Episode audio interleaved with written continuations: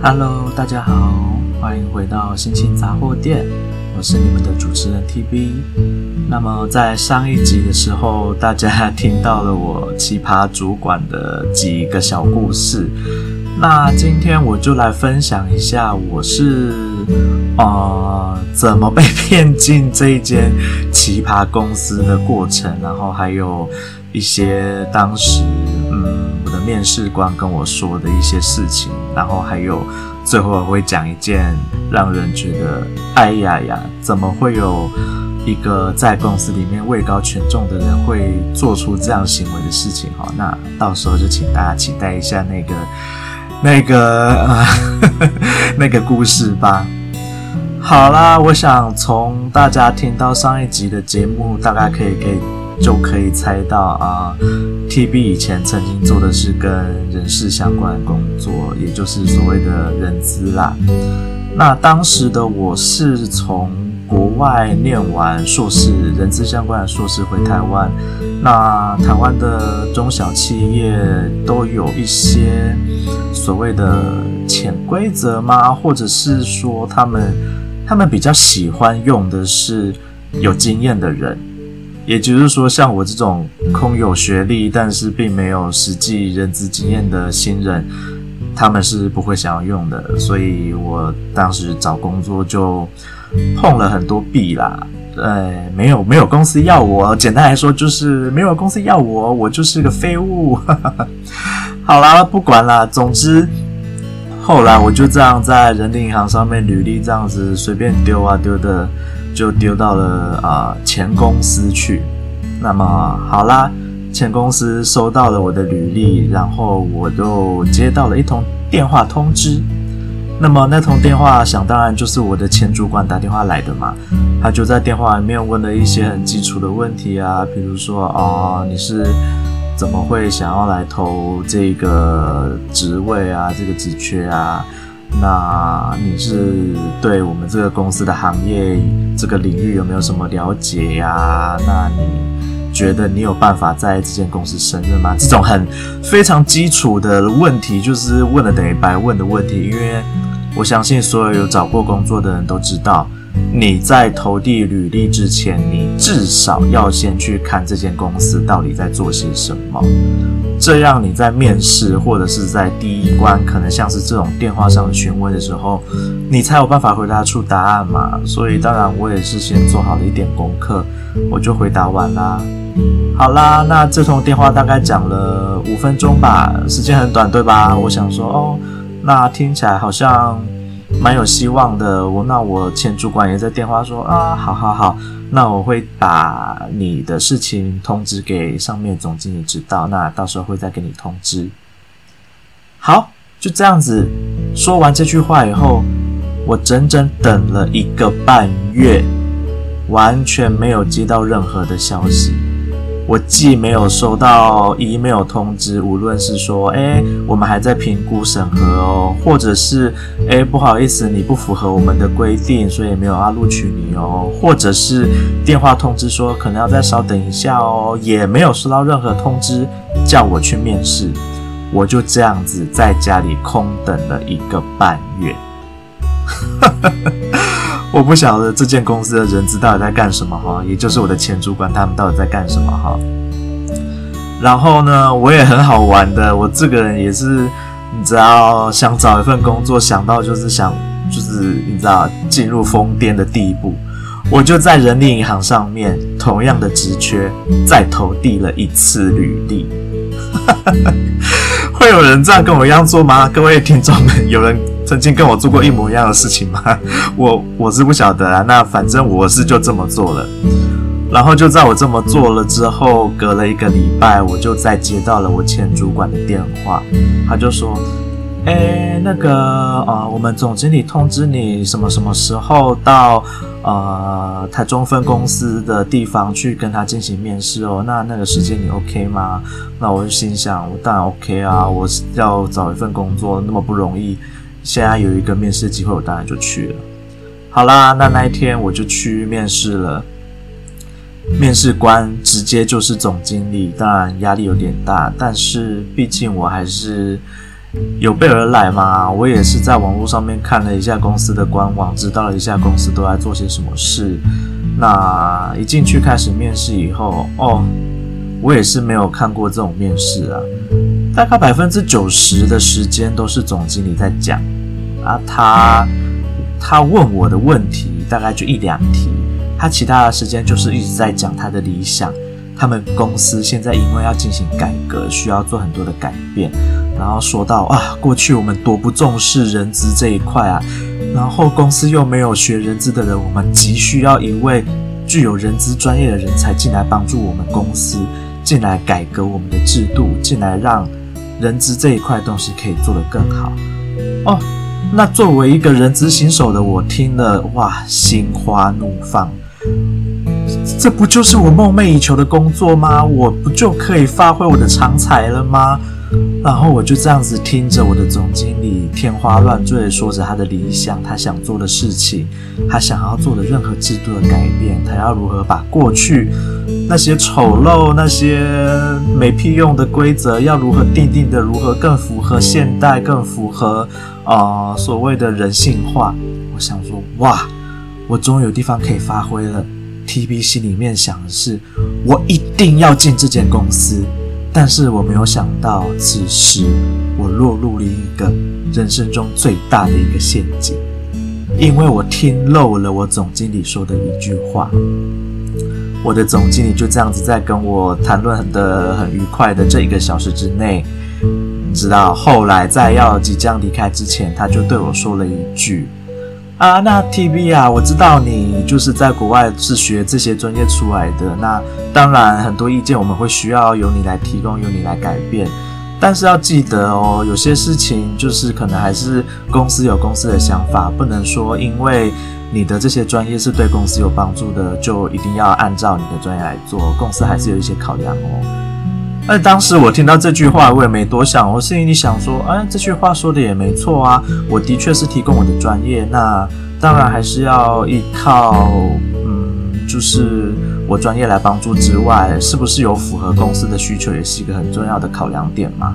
那公司能不能配合我提供的建议，跟怎么去执行，也是很重要的啊。所以我就不疑有他的说，哦，那当然啊，这种事情是当然的，没有什么问题。结果原来那句话的意思就是，我不管你有没有专业，我说什么就是照我说的，你的话就是屁，去死吧！好啦，我也是事后才发现，原来这句话藏了那么大的一个陷阱在里面，唉，可怜呐我。好啦，那当下总经理就说：“好，那你就录取喽。那啊、呃，可能明天或后天会再请你来公司一趟。”再跟我们的董事长再进行一次谈话，那但是基本上你是已经录取了啦。哎，我心里面想的是，哎，那已经录取了，我干嘛还要再跟董事长谈话？是因为董事长想要认识我一下吗？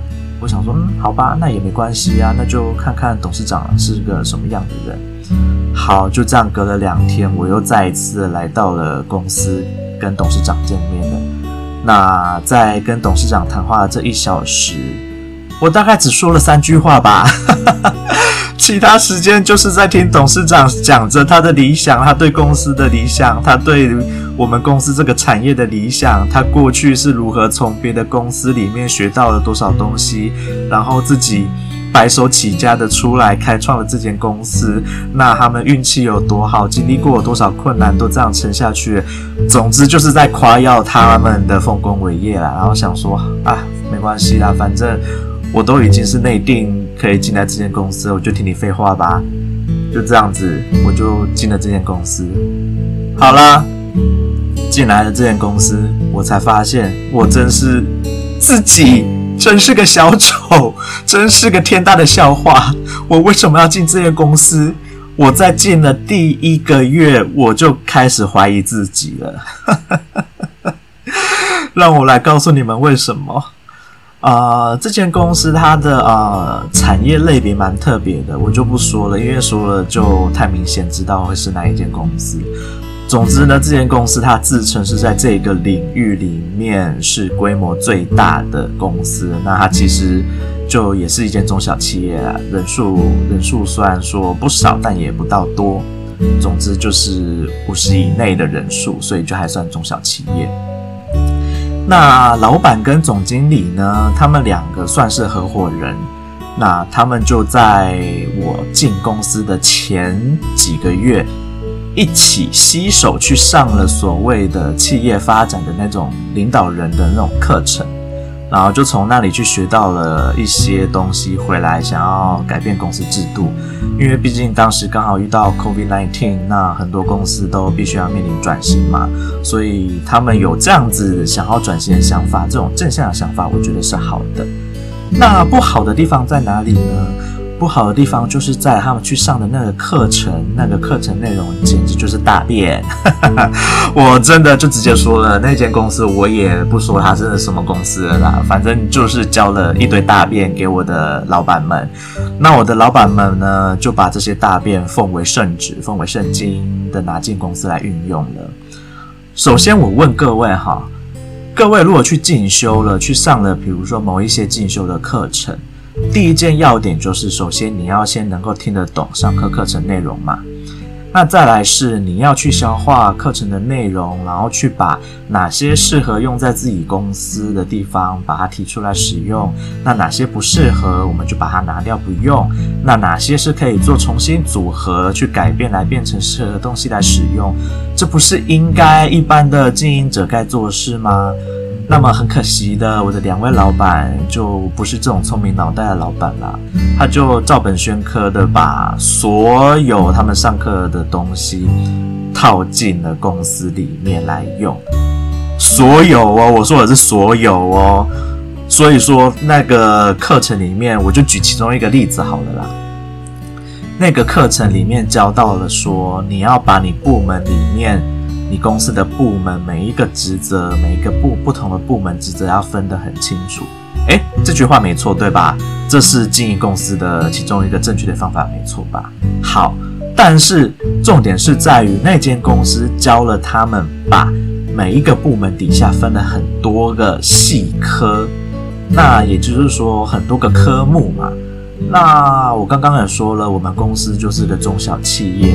那你知道我们公司在这样子的，他们学完这样子的一个课程以后回来，我们公司分了几个科目吗？好，我要公布答案喽。我先说哦，我们公司的人数是低于五十人哦，但是我们公司的科目别总共有一百零五科。各位，你们没有听错，我们有一百零五科别哦。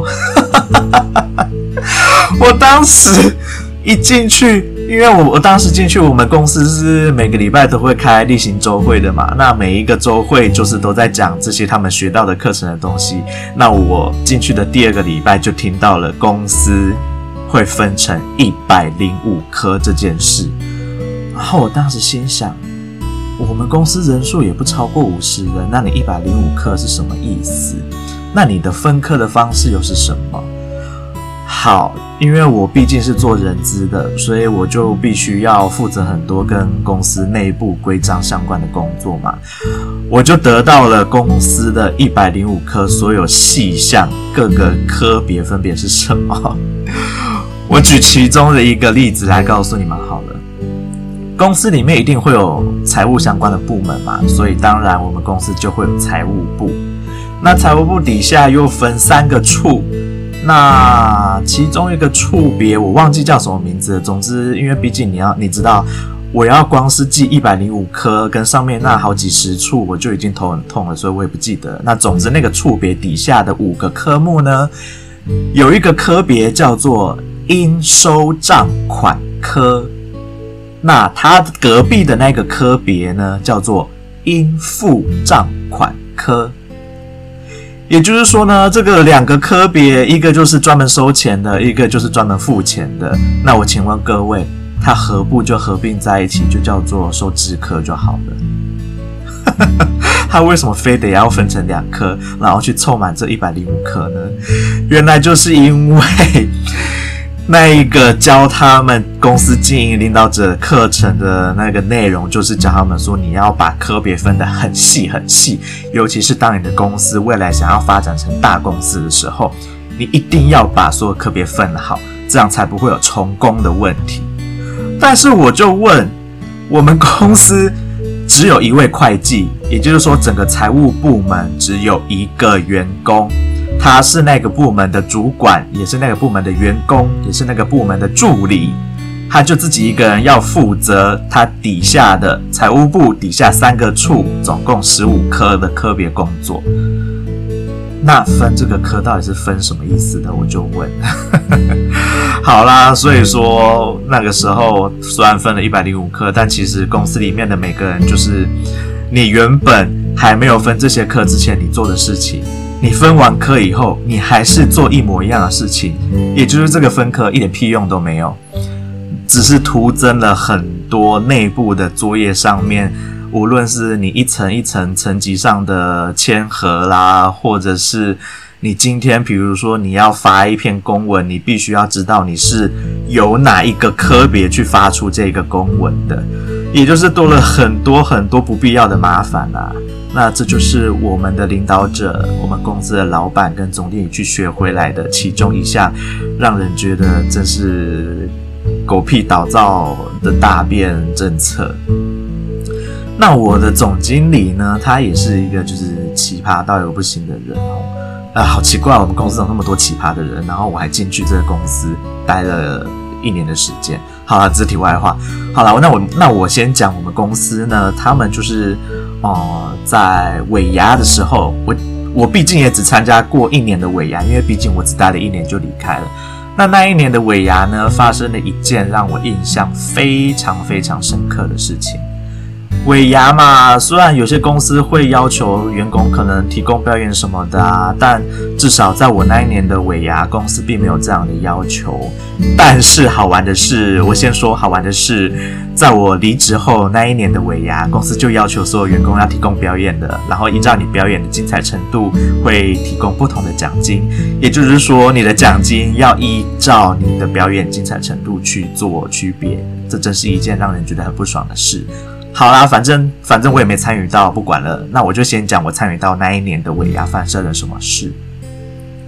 那时候的尾牙呢，就是公司会提供每一个员工一个红包，除了年终奖金之外，它还会有一个红包。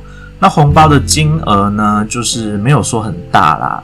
那它是依照，就是假设假设我们今年的员工有三十个好了，他就准备了三十个不同金额的红包。那金额差距不会太大，就比例上来说好了，最大可能假设一万块，最小可能假设三千块好了，就用这样子的比例去分做三十个红包这样子。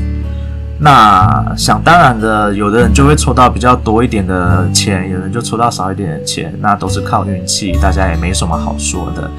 那我觉得好玩的事情是，呃，老板本人跟总经理本人也是在可以抽红包的行列里面。那第一个我就先想说，嗯，你是发钱的人，你又来抽红包，这件事不是很奇怪吗？可是我后来我也没多想什么，我想说啊，反正。你们觉得跟同事们一起参与抽红包这个活动很有趣、很好玩，那当然没什么问题。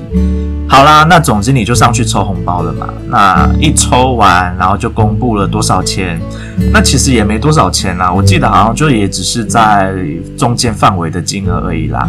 那可是你也知道，员工们就喜欢在下面瞎起哄嘛，说：“哎，总经理抽到红包了，那捐出来，捐出来，捐出来。”大家就在台下这样子喊着捐出来。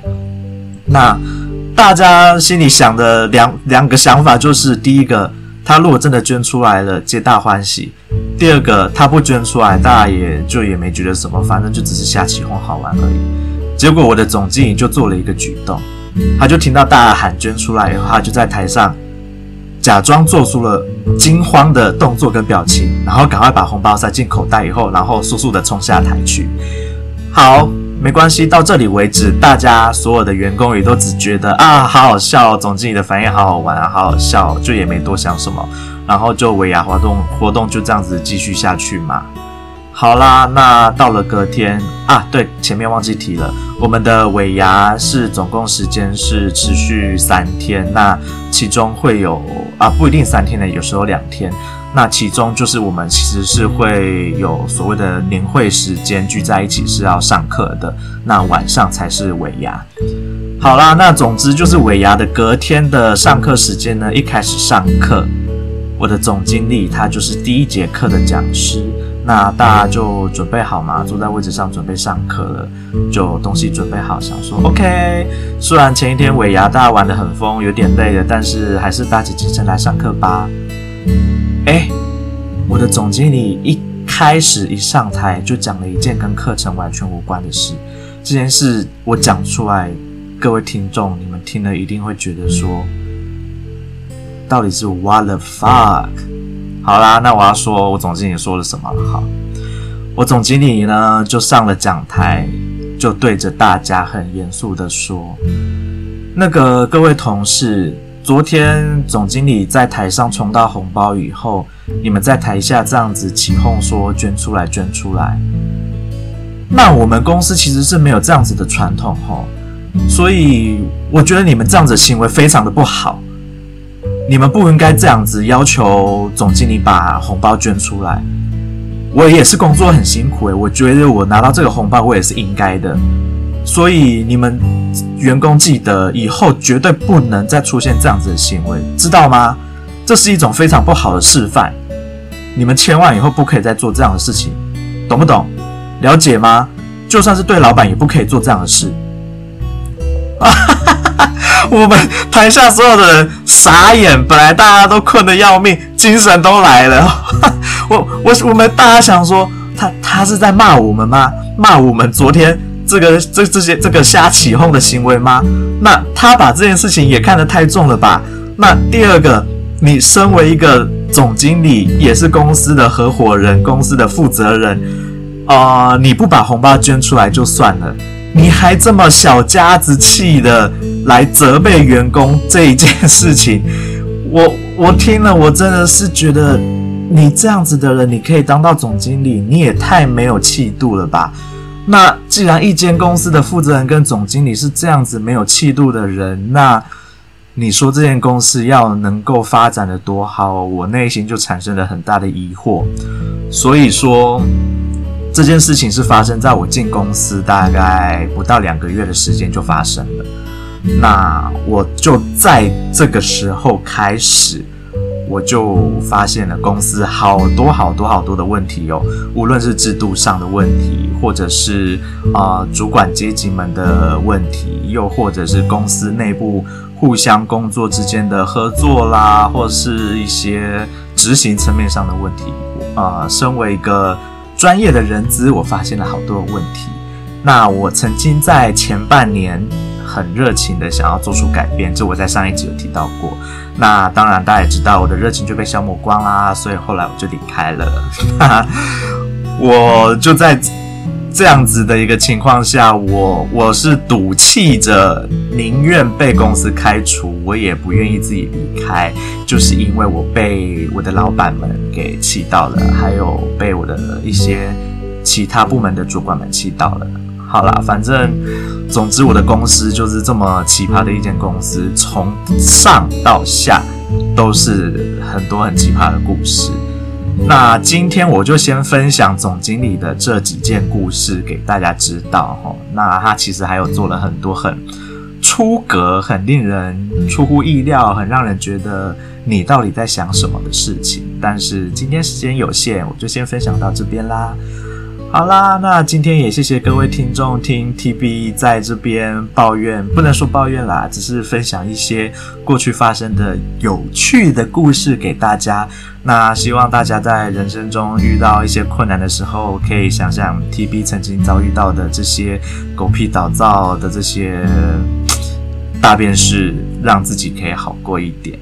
那今天的故事就分享到这边喽，祝大家有美好的一天，拜拜。